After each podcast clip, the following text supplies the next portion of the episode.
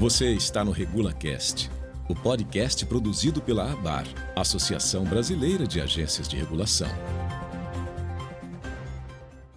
Olá, sejam todos muito bem-vindos a mais uma edição do RegulaCast, o podcast da ABAR. Eu sou Ana Maria Rossi e hoje vamos abordar, em um formato diferente, as entregas regulatórias no setor de saneamento básico. Este episódio faz parte da série especial de podcasts realizada pela ABAR em parceria com a Escola de Regulação de Florença, Florence School of Regulation, a FSA. Juntas, as duas instituições promovem este ano a segunda edição do curso Regulatório Delivery em língua portuguesa. O curso acontecerá entre 9 de setembro e 28 de outubro na plataforma de ensino da FSA e já está com inscrições abertas. Nesta série especial de podcasts, a BAR e a FSA promovem o debate de temas que serão abordados ao longo do curso, sobre diversos aspectos relacionados à entrega regulatória. O debate de hoje será conduzido pela professora do Instituto Universitário Europeu e co-diretora do Regulatório Delivery, Lucila de Almeida. Ela tem diversos livros publicados sobre a temática regulatória e atuou em projetos de pesquisa financiados por organizações como a Agência Internacional de Energia, o Conselho Europeu de Pesquisa e o Banco Interamericano de Desenvolvimento. Obrigada pela presença, professora Lucila. Seja muito bem-vinda ao RegulaCast. Obrigada, Ana Maria. E temos uma convidada especial, Cintia Araújo, superintendente de regulação econômica da ANA, Agência Nacional de Águas e Saneamento Básico. Ela vai nos trazer um pouco da experiência da ANA com a agenda regulatória. Cíntia é graduada em Ciências Econômicas, tem mestrado em Economia e cursa atualmente doutorado em Políticas Públicas. É servidora da ANA e participou ativamente da construção do novo marco legal do saneamento. Seja bem-vinda, Cíntia. Obrigada por aceitar nosso convite. Obrigada, Ana Maria. É um prazer participar. Bom, então eu passo a palavra para a professora Lucila, que vai conduzir o debate. Obrigada, Ana Maria. Agradeço novamente pela, pelo convite e pela gentil introdução e pela oportunidade de estarmos juntos aqui numa mesa redonda virtual e discutimos os temas que perfazem o curso regulatório delivery em um contexto importante como a regulação de serviços de água e saneamento básico no Brasil. Então, o curso regulatório delivery é um curso desenvolvido pela European University Institute, uh, mais especificamente a Florence School of Regulation, como a Ana Maria introduziu, para treinar os reguladores europeus sobre como otimizar o uso, o uso de instrumentos de governança em processos de tomada de decisões regulatórias. Então, no curso abordamos desde a identificação do problema regulatório, passando pelo processo de análise de impacto regulatório, consulta pública, até aprovação, implementação e avaliação dos resultados. O objetivo do curso é, assim, proporcionar uma visão inovadora desses instrumentos de governança, que muitas vezes são utilizados pelos reguladores que já têm o conhecimento, mas que usam de formas subótimas e sem o enfoque necessário nos resultados, que é exatamente o que o curso proporciona. Então, o curso é desenhado de forma tal que cada semana é dedicada a um instrumento de governança. Hoje nós teremos a oportunidade, um, grande, uma, uma, uma, grande oportunidade de contextualizar esses temas dentro dos desafios inseridos pelo novo marco regulatório uh, do saneamento básico. A ANA, como todos os ouvintes uh, têm pleno conhecimento, a Agência Nacional de Água e Saneamento Básico teve uma substancial ampliação uh, da competência para regular e determinar diretrizes nacionais sobre diversos temas sobre regulação do saneamento básico, a exemplo da resolução da ANA 79, a Tratado Regime, Estrutura e Parâmetros de Cobranças pela Prestação de Serviço, entre outras. Ao longo desta conversa informal que eu pretendo pretendemos conduzir com, com a Cíntia Araújo, que é um grande prazer termos ela uh, aqui como, como, como uma das entrevistadas, é, tentaremos contextualizar o regulatório de livro em três blocos dentro da experiência da ANA. E fazendo isso, uh, utilizando e uh, fazendo uso do conhecimento da, da experiência da Cintia também, considerando não apenas as resoluções já aprovadas, mas também as que estão em processo de elaboração. Então, a ideia desse podcast seria dividir, ter, seríamos termos uma conversa em três blocos, onde o primeiro bloco falaremos de análise de impacto regulatório, o segundo bloco falaremos sobre participação pública e o terceiro abordaremos a importância da coordenação, o multinível de diálogo entre agências nacionais e agências estaduais e municipais no processo de implementação de das diretrizes e avaliação também dos resultados. Uh, então vamos entrar o que seria o primeiro bloco, que seria análise de impacto regulatório. Sua análise de impacto regulatório no Brasil ganhou holofotos com a aprovação do Decreto 10.411 de 2020, que o regulamenta. Além dos benefícios de AIR que, que restam incontestes, a sua metodologia é um tema tão, de tão importância quanto se são aplicadas análises de custo-benefício ou métodos mais alternativos, como análise multicritério e análise de risco. Então, a ideia aqui seria tratar um pouco sobre qual é a, o processo decisório de qual metodologia aplicado de acordo com, a, com a, a regulação a ser, a, ser, a ser discutida. Então, eu passo aqui a palavra para a Cintia para ela falar um pouco sobre qual seria a experiência da Ana na aplicação da metodologia durante as AIRs que já foram, estão sendo desenvolvidas, para as normativas mais recentes. Obrigada, Lucila. É, realmente, eu, eu queria começar falando que é realmente uma grande, é, é, muito importante esse processo de AIR e a gente tem melhorado a cada dia conforme a gente vem tratando das nossas normas de referência. É, nós já publicamos duas normas, né? E, mas cada norma estudada, é, a gente dá mais um passo, eu acho, melhorando esse processo. Acho que vale a pena comentar que o processo é muito importante. Eu acho que esse processo de AIR ele traz uma proteção para a gente, né, como, como técnico, como regulador, é, porque ao seguir esse passo a passo fica tudo muito mais bem estabelecido e clareia muito, né?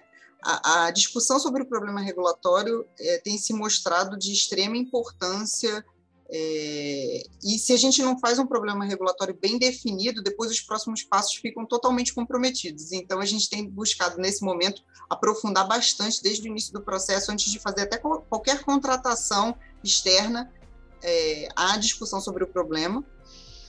É, historicamente, aqui na ANA, a gente nunca tinha feito, a gente não, fa não faz análise de custo-benefício ainda, a gente tem feito mais uma análise qualitativa mas na reestruturação pelo saneamento a gente trouxe uma área para cuidar exatamente de metodologias e apoiar é, para melhorar essa, o processo de AIR e apoiar a gente na implementação das metodologias para a norma de indenização, a gente vai buscar aplicar uma metodologia de análise de risco que não foi utilizada ainda, então, acho que a gente tem, tem melhorado a cada dia nesse processo e, e é um, um, aprendizado contínuo, sabe? É, acho que para a Ana tem uma dificuldade de utilizar análise de custo-benefício especificamente porque a gente faz uma, uma regulação estabelecendo melhores práticas para as agências internacionais. Então, a gente, como a gente não regula a ponta, né, o processo produtivo fica um pouquinho mais difícil de pegar impactos quantitativos, talvez a gente ainda não tenha percebido como fazer esse processo, mas tem sido muito importante. Acho que, que o processo é muito importante, né, de apresentar para a diretoria as melhores práticas, o, o, todas as possibilidades que a gente considerou e, e alternativa escolhida, bem embasado. Então, acho que é, muito, foi muito importante para a gente, tem sido muito importante. Obrigada, Cíntia. E com relação a é, diferentes metodologias, é realmente sempre um processo de, de conhecimento e quanto mais processos de AIR que são feitas, eh, se conhece, se vê as dificuldades e se identifica e se, se melhora o processo. É algo, é algo que se, se vê muitos, em, muitos, uh, em muitos reguladores europeus, esse, esse, uh, esse processo de conhecimento ao longo prazo. Com relação aos custos, ao custo-benefícios, a metodologia, uma das grandes dificuldades hoje, exatamente como mencionou, seria a, a coleta de dados para modelos, para obter modelos mais quantitativos, é, para adotar metodologias mais quantitativas. Você vê uma, uma, um papel das agências estaduais e municipais nesse processo de coleta de dados e informação à ANA, para melhorar e otimizar os processos uh, de AIR? Ah, eu acho que, que, que seria um grande, uma grande contribuição. Acho que a partir do momento que todas as normas são estabelecidas, que a gente tem uma contabilidade regulatória é, bem estabelecida para todas as agências, é, a gente tem também o SNIS, né? que os operadores colocam as informações, mas precisa de um processo de certificação bem, bem estabelecido para a gente poder ter confiabilidade nos dados. Mas eu acredito que quanto mais a gente tem as agências infranacionais bem estruturadas, é, com regras bem estabelecidas, esse apoio, né, as informações coletadas por elas vão poder ser utilizadas pela ANA, porque, querendo ou não, por mais que a gente estabeleça a regra para o infranacional, é, a regra é para a agência adotar e aplicar no operador. Então, dessa forma, é, indiretamente tem um impacto no, no, no, finalístico que a gente precisa perceber, mas a gente precisa de uma regra mais homogeneizada para poder fazer uma comparação. Né? Então, acredito que é, um, vai ter uma evolução, eu acho que mais à frente, acho que vai ser mais. A gente considera que a cada dia vai ser possível à frente considerar e contar com o apoio das agências para poder usar dados mais quantitativos. Extremamente interessante, Cíntia. É, acho que foi uma. Isso me, faz lembrar uma pesquisa que nós desenvolvemos sobre, uma, sobre o índice de barreiras uh, no mercado de uh, varejista do setor energético, e um dos problemas para se construir pela Comissão Europeia esse esse dado foi exatamente esse ponto que, que, que acabou, você acabou de mencionar, que era a questão da harmonização dos dados. Como as agências reguladoras não dentro da, da, da União Europeia não havia uma harmonização de como de como tratar os dados, é, se, é, era muito difícil criar um índice, identificar um índice correto. Isso era uma barreira. Talvez seja uma seja uma, uma, uma talvez um, um campo de oportunidade aí que seria um processo de um, standardization, que a gente chama, é, de harmonização da forma de coleta de dados. Isso é, isso é, extremamente interessante, mas eu acho que seria uma oportunidade de passarmos para o bloco 2. É, e o bloco 2 seria após seria uma sequência dos instrumentos de governança, seguindo a sequência de instrumentos de governança que são utilizados, que após a IR, a, a, maioria das agências elas seguem para uma espécie de consulta pública, que de forma generalizada nós chamamos de participação pública no curso, porque consulta pública é um tipo específico de participação pública. Então é óbvio que nos últimos anos, nos últimos anos a participação pública na tomada de decisão é um instrumento mais e mais frequente no desenvolvimento da regulação, como uma resposta para aumentar a legitimidade e representatividade no processo de desenho da regulação. É, todavia, como a IR, existem várias formas de desenhar a participação pública, e isso varia de acordo com o tipo de entrega regulatória e os agentes a, ah, por elas afetados. Se são, pode variar desde modelos clássicos, como eu mencionei inicialmente, a consulta pública, que funciona com a chamada aberta para que os stakeholders se posicionem e, expressem suas opiniões via carta, ou de modos mais randomizados, é, como o mini público, a Ana tem experiência sobre consultas públicas e vem ganhando uma, um know-how nesse desenvolvimento. Cíntia, você poderia explicar uh, qual, quais são esses modelos de participação pública que a, que a Ana vem utilizando e quais são os aprendizados que vêm sendo obtidos? Sim, sim, Lucila. É, a gente a gente usa muito aqui, a gente tem feito em dois estágios, né? Inicialmente, quando a gente começa o processo regulatório, a gente tem feito uma tomada de subsídios é, depois a gente faz uma consulta pública da minuta da norma. E a tomada de subsídios nesse processo inicial tem se mostrado muito importante, é, tanto para interagir né, com os stakeholders, é, quanto as contribuições, por serem mais amplas né, e não relativas a uma norma específica, a gente consegue perceber até e aprofundar é, os problemas, contribuir para a análise de impacto, buscar evidências, então tem sido muito importante. A gente fazia inicialmente para as primeiras normas uma tomada de subsídios com grupos específicos, a gente separava em grupos temáticos e fazia reuniões temáticas com perguntas é, naquelas reuniões. E aí, com a evolução né, e o aprendizado, a gente também percebeu que seria interessante e mais transparente deixar na internet as perguntas, receber as contribuições pela internet, porque alcança um público maior, né? A gente nunca vai sabe é, a, quem pode contribuir da melhor forma, sempre pode ter um acadêmico, um pesquisador num, numa localidade que tem um conhecimento de um problema específico que pode contribuir para melhorar a norma. Então, agora, essa tomada de subsídio na internet é, tem trazido é, um aprofundamento da discussão sobre o tema e, e foi muito importante incluir é, esse processo na, na última norma de modelo regulatório a gente fez e a gente é, solicitaram até uma prorrogação de prazo, né? A gente teve que dobrar o prazo e a gente recebeu muitas contribuições. A Ana normalmente recebia em torno, não chegava a 100, assim, eram 30 contribuições. A, a gente teve norma que já recebeu mais de 800 contribuições, então tem sido bem participativo. O processo de, de consulta pública em relação à norma específica também é muito importante.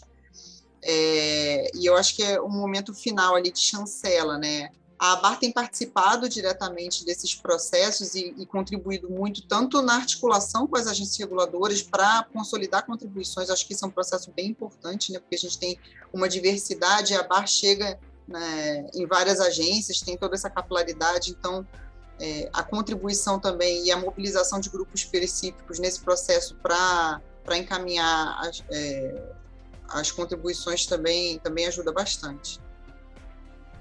Maravilha, Cintia. Acredito que um ponto forte na sua, na sua resposta e na, nesse processo de aprendizado é exatamente a utilização dos meios online, porque o Brasil é um, um país continental e isso permite com que pessoas de diferentes regiões efetivamente participem, contribuem no processo que, que antes não não era possível se por questões físicas, se, se, se, as contribuições deviam ser presenciais em Brasília, em Brasília ou, ou, coisas semelhantes. Mas durante esses, esses processos de consulta pública, participação pública em geral, a Ana tem, tem, tem tido alguma ação para garantir que grupos que geralmente não, não atuam, não participam dessas consultas públicas, atuem tenham voz nesse processo, por exemplo, consumidores que geralmente ah, individuais ou via as suas associações ou via é, a, via pesquisas de satisfações com consumidores para que para que seja escutado é, o cidadão individual? A gente tem tentado desbravar, né, mas a gente ainda não conseguiu chegar em todas as partes interessadas, sabe? Essa questão de participação do consumidor individual é difícil. A gente percebe que quando tem grupos organizados, a participação é, é mais fácil. A gente consegue chegar, fazer um apelo para que participe, mas individualmente a gente percebe uma maior dificuldade de, de conseguir coletar essas contribuições. É, não, é, não é um processo simples. Uhum. E teria alguma, alguma, alguma forma de uma, uma ação local para garantir que todas as regiões do Brasil sejam escutadas durante o processo? Ou há alguma perspectiva de. Ou, ou a, o uso da internet já, já, já permite essa, essa, essa participação geográfica ampla no Brasil, né, nos processos de consulta pública? É, eu acho que, como você comentou, né, agora a pandemia trouxe um instrumento da internet e a gente tem se utilizado bastante disso para conseguir fazer. Todas são pela internet, todas as, as reuniões que a gente faz, todas são pela internet e a gente tem, a gente busca é, fazer com, a gente convida, por exemplo, operadores, né, a gente convida individualmente todos os operadores e as associações é, buscando que todos deem uma contribuição específica para o tema, porque com relação às diferenças geográficas, é, tem um impacto muito grande na prestação de serviço em relação a quesitos técnicos, né? Então é importante que eles participem e, e, e, não vai ser a mesma coisa, né? Quando eu recebo uma contribuição, o problema que eu tenho no norte, no saneamento, é totalmente diferente do problema que eu tenho no sudeste, do que eu tenho no nordeste. Então é, é importante que tenha uma, uma participação é, mais é, diversificada, mas ainda, sinceramente, ainda vejo uma grande dificuldade é, em que se torne realidade, sabe, essa participação mais ativa, até dos operadores mesmo. É, a gente faz apelos, a gente liga, mas é difícil. Não, não, é, não é um processo simples. E faz diferença, né? Assim, as contribuições elas são muito, muito ricas e muito importantes para a gente aprimorar o processo. Isso que a gente tenta falar. Eu não sei se se precisa é, melhorar a credibilidade, né? Não sei se, se não acreditam que vai conseguir influenciar e mudar, mas é, eu acho que o apelo real é que tem faz toda a diferença ouvir o problema da ponta, entender as questões específicas para conseguir resolver o problema de forma bem objetiva e, contemplar todos, ainda mais numa norma que tem esse objetivo de buscar uma harmonização regulatória. Excelente, Cintia, obrigada. Eu acho que talvez a sua resposta venha a calhar e, e para encerrar, para a última questão, que seria o bloco 3 da, dessa entrevista, que seria exatamente a criação e, e, a importância, a continuidade e o fortalecimento do, do diálogo entre as agências nacionais e agências estaduais e municipais, que seria uma, esse diálogo é, horizontal, é, vertical, entre as agências, horizontal entre as agências federais e também incluindo as agências locais. É, e isso é um, foi um ponto muito importante no relatório da OCDE. Então, o tema não poderia não estar excluído, porque de fato esse é o podcast da ABA.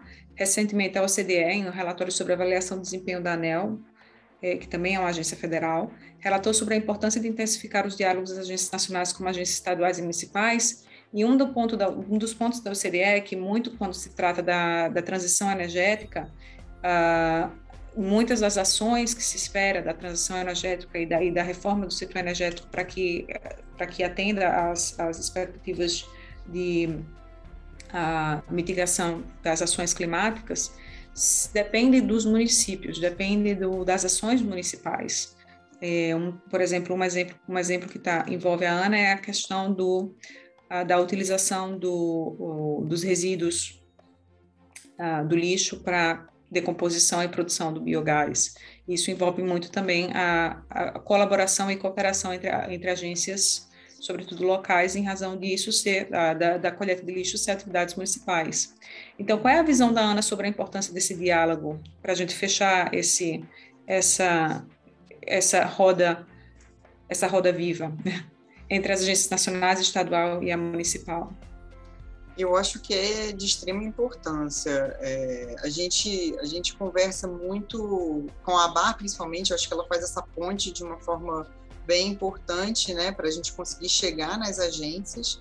E, eu acho que é uma construção coletiva. A questão de resíduos é um desafio enorme, né, que você comentou especificamente, e, e é um desafio no sentido de até incentivar as agências a receberem essa atribuição de regular resíduos, porque a gente tem mais de 80 agências no Brasil e a maior parte tem atribuição de água e esgoto, mas agora a gente está num processo de tentar fazer um convencimento, né? E, e eu acho que, que tem espaço para todo mundo, né?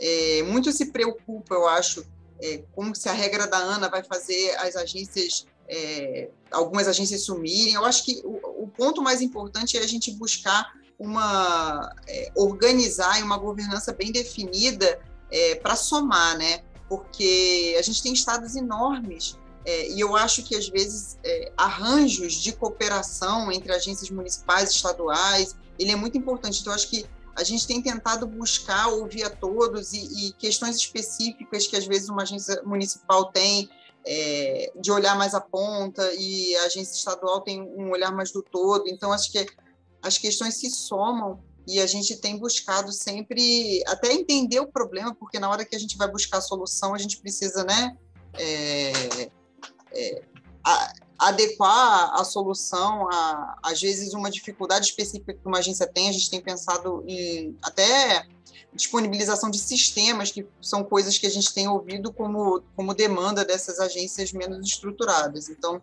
acho que esse diálogo e articulação é importante até para a gente entender como que a gente tem que disponibilizar as soluções para conseguir fazer efetivo e melhorar o saneamento básico no Brasil.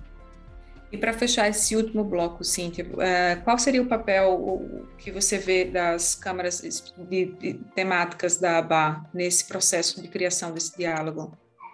Ah, eu acho que é super importante, porque é, são temas específicos, né? E, e, quando a gente, a gente precisa juntar é, um núcleo de, de conhecedores dos temas específicos para a gente poder discutir perceber os problemas e, e ter um, um, diálogo bem técnico, porque os reguladores sabem o que eles enfrentam, né? Então ele, eles têm o conhecimento é, específico e, e, tem sido muito rico. A gente tem tentado conversar e, e tem, tem articulado bastante e, e contribuiu muito para a nossa elaboração e para a gente é, incluir nas normas uh, questões e insights que têm vindo é, dessas, dessas câmaras temáticas. Então, tem sido muito importante.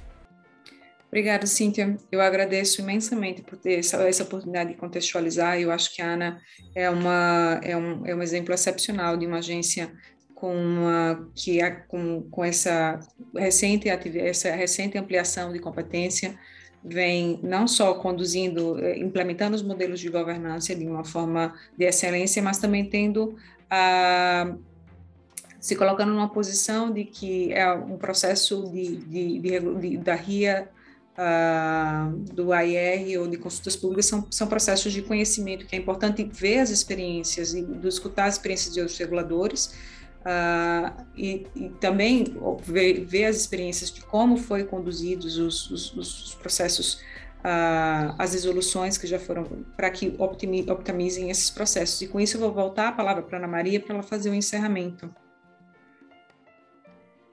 Muito obrigada, Cíntia, muito obrigada, Lucila. Excelente debate. Antes de chegar, antes de concluir, no entanto, eu queria que a Lucila desse um exemplo, falasse um pouco para a gente sobre, com base nesse debate, que a gente tratou da questão específica da entrega regulatória na área de saneamento, no setor de saneamento, o que, que o aluno do regulatório delivery pode esperar? Pode esperar debates como este, com base em cases da realidade regulatória brasileira. Como é que a gente transporta esse debate para o contexto do curso? Ah, obrigada, Ana Maria. Excelente pergunta. Eu, o, o, o curso ele é, ele é formado exatamente em, em, em, termos dessas temáticas em blocos, como nós fizemos aqui essa entrevista. Então, nós temos o, a semana dedicada à, à IR, a semana dedicada à consulta pública, mas a ideia seria mostrar as diversas formas de aplicar a IR, diversas formas de metodologias, as barreiras e as facilidades que você tem de aplicar todas essas metodologias de acordo com o tipo de regulação uh, a ser a ser uh, a ser discutido. Se é uma, uma, uma, uma, regulação focada em licitações públicas se é uma regulação focada em consumidores. Então o curso é formado sempre dentro de uma questão trata da questão teórica é, que foi não foi o foco dessa, dessa entrevista, obviamente, mas ele aborda o tema de um ponto teórico e ele traz exemplos e sempre traz dois exemplos. Sempre traz um exemplo, um caso europeu de como foi feito uma análise de custo-benefício, por exemplo, em processos de, uh, de capacitação, uh, de capacidade de, de linhas de, de transmissões, que é um processo complexo, como foi feito, como a ACER fez esse processo, e tem em paralelo sempre um caso brasileiro um caso não europeu, e a grande maioria dos casos são, são abordados pela ANEL, uh, são trazidos pela ANEL, que é uma agência que tem uma certa experiência nesses processos de governança. Então, isso permite com que o participante ele faça uma comparação de como esses processos, linhas, essas, essas, esses instrumentos de governança, eles são feitos numa, são, são, são colocados numa linha teórica, como eles são aplicados na Europa e como eles são aplicados no Brasil. O, o, o participante ele vai perceber que há diferenças. E a ideia é que o próprio participante ele tire dessas diferenças o que é que ele acha que é o melhor modelo para ser seguido. Então a ideia é haver esse conhecimento de como é feito na Europa, conhecimento como conhecimento como foi feito no Brasil, e o mais importante também é a existência de você ter em um único grupo online 100 participantes, participantes do Pará, participantes do Paraná, e você ter essa troca de experiência. Então, além de ter os exemplos específicos do Brasil e o exemplo específico da União Europeia, você tem uma troca de experiência entre os participantes que torna o curso extremamente rico e a, a construção de um consenso do que seria um modelo a ser seguido pelo Brasil. E essa é a tentativa do curso de construir. Excelente, Lucila. Muito, muito bom o debate. A Bara agradece demais a vocês duas por terem aceito o nosso convite, por terem proporcionado essa riqueza de conhecimento e de perspectivas para os nossos ouvintes. Lembramos a todos que as informações sobre o curso Regulatório Delivery estão disponíveis no site da ABAR, www.abar.org.br. Lá também você pode encontrar o link para fazer a sua inscrição no curso. Muito obrigada a todos e até o próximo RegulaCast. Você ouve o RegulaCast. Fique por dentro de tudo o que acontece nas atividades econômicas reguladas e acompanhe as ações desenvolvidas pela Associação Brasileira de Agências de Regulação em nosso site www.abar.org.br e siga-nos nas redes sociais. Abar, dia a dia, juntos pela regulação.